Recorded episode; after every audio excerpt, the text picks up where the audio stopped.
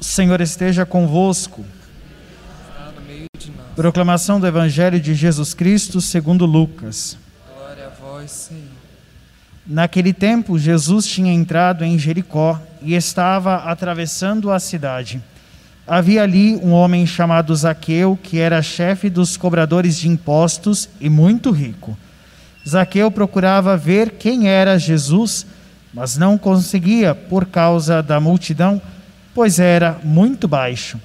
Então, ele correu à frente e subiu numa figueira para ver Jesus, que devia passar por ali. Quando Jesus chegou ao lugar, olhou para cima e disse: Zaqueu, desce depressa. Hoje eu devo ficar na tua casa. Ele desceu depressa e recebeu Jesus com alegria.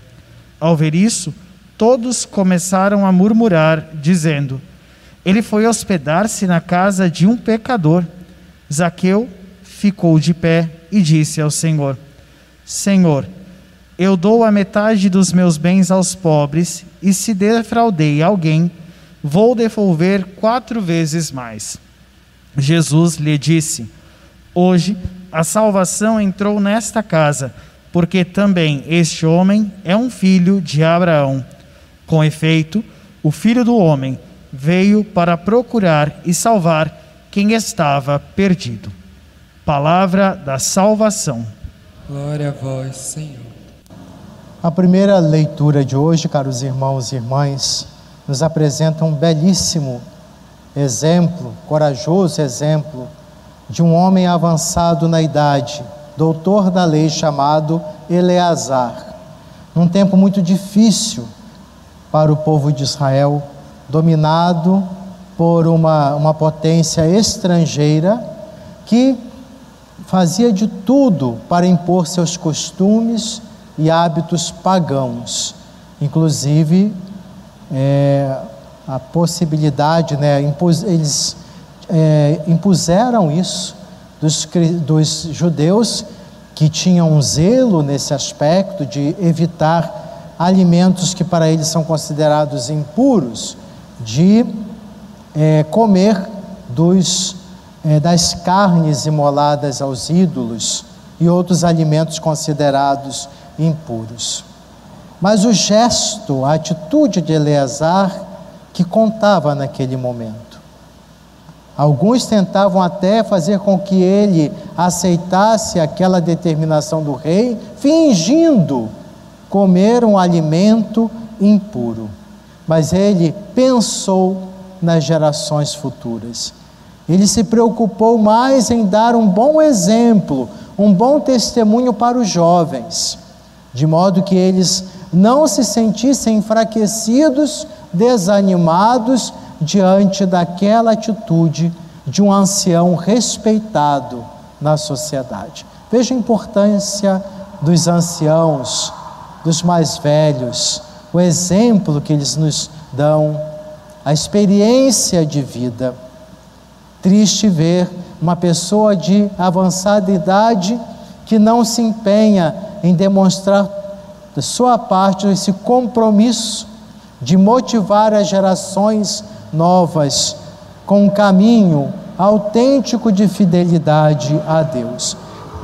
Ele, Eleazar não se corrompeu, ele passou a ser um exemplo de resistência, de coerência para todos.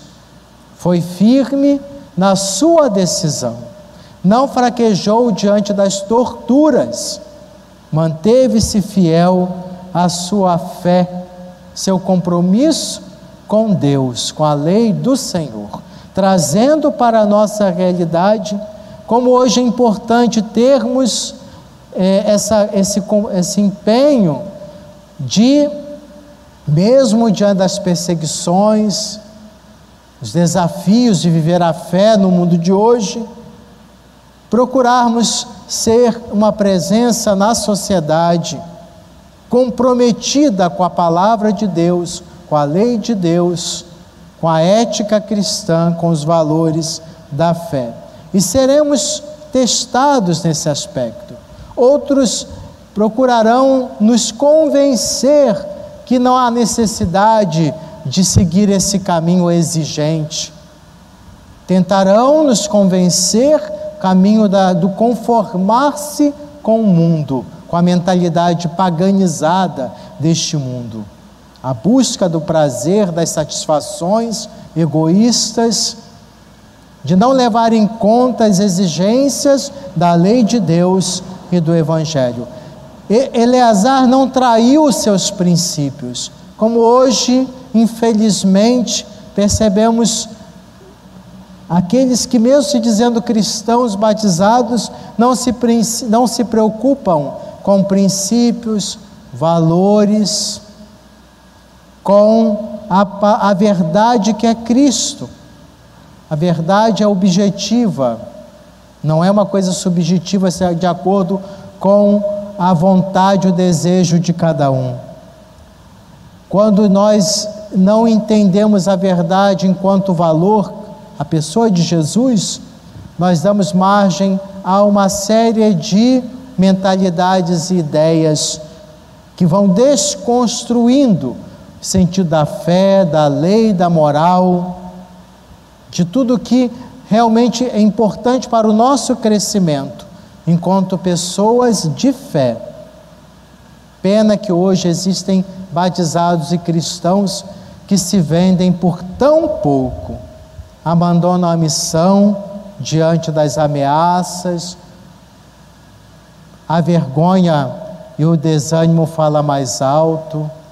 Na família, no ambiente de trabalho, nas atividades, preferem se camuflar do que apresentarem-se como pessoas de fé, que têm um compromisso com o Evangelho, com a palavra de Deus.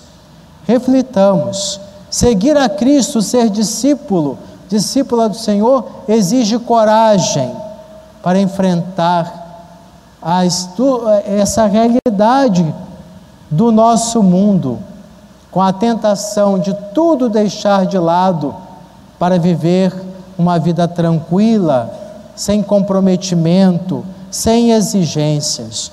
Alguns chegam a abandonar a missão por conta dos desafios, não querem combater o bom combate. É uma tentação grande. Nós precisamos nos preparar na oração, na, na, refletindo muito a palavra de Deus para não desanimar em nosso caminhar de fé.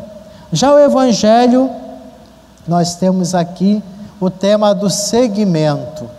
Zaqueu era um homem de posses, publicano, que também era estigmatizado por conta da sua realidade. Mas era um homem que estava que buscava, busca, buscou a Deus e procurou o encontro do Senhor ele, ele buscava libertação. Um homem que realmente, diante de sua realidade, quis encontrar, fazer uma experiência profunda com o Senhor. Então, corre, usa aquilo que era possível para se aproximar, ver e ser visto pelo Senhor. E com isso, tendo encontro verdadeiro com Jesus, ele acolheu as exigências do seguir a Cristo. Passava também por um caminho de renúncia, de mudança de atitudes e posturas. Ele era um homem rico, que provavelmente se apropriava de sua condição, sua realidade publicana, e até talvez cometia algumas atitudes corruptas para se favorecer, umas atitudes inadequadas na sua profissão. Mas com, mas é um homem que buscou se converter.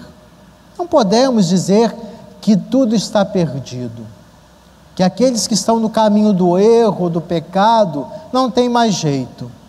Podem sim encontrar o caminho da mudança, da conversão.